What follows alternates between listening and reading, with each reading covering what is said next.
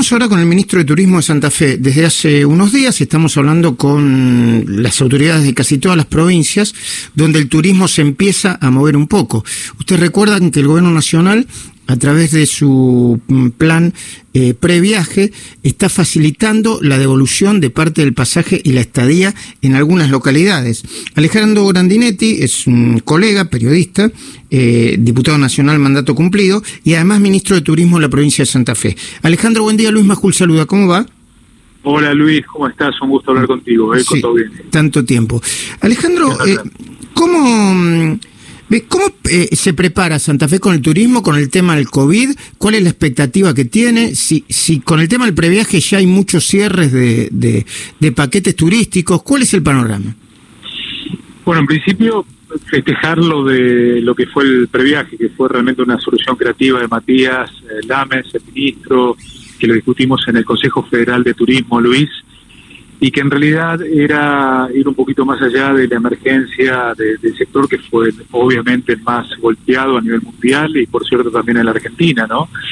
Pero decía que era ir un poquito más allá que, una emergencia, que una ayuda o un subsidio que se podía dar al sector, sino eh, estimular fuertemente la demanda y la forma era esta devolución que vos comentabas, que realmente vino muy bien, y que nosotros desde la provincia de Santa Fe, que somos una provincia no muy tradicional en cuanto al tema de turismo, que pretendemos ser una provincia emergente, teniendo la segunda ciudad más importante de la Argentina sobre el río Paraná como el Rosario, y con toda la producción cultural, artística que vos conocés muy bien.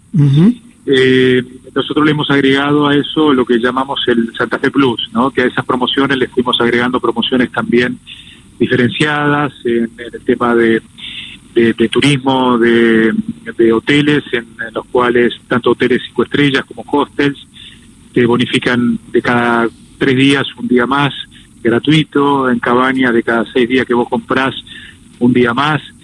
Eh, nos hemos preparado para, para lo que realmente ocurrió, esto es que íbamos a tener más circulación de santafesinos en nuestra provincia y también con esta ubicación estratégica entre Córdoba, provincia de Buenos Aires, muy cerquita de Cava, que, éramos una provincia de paso y que muchos hoy están viendo como un destino alternativo, ¿no?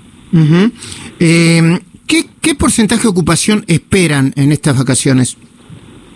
Mira, hoy la verdad que nos sorprendió a todos. Eh, en el fin de semana largo tuvimos cerca de 40.000 vehículos livianos que ingresaron a la provincia de Santa Fe. Si vos haces un cálculo por, por personas, que vean tres, cuatro personas, estamos cerca de los 100.000 personas que llegaron a la provincia de Santa Fe de diferentes lugares, principalmente provincia de Buenos Aires, Cava, Córdoba, Entre Ríos, Santiago del Estero. Eh, nosotros tenemos lo que son los corredores tradicionales de, de la Ruta 1, la Ruta 11, eh, ocupados, yo diría, en un 80-90%, y con eh, infraestructura todavía disponible en las dos grandes ciudades, tanto Santa Fe como Rosario, que creemos que, va a tener una buena ocupación en enero y en febrero, ¿no?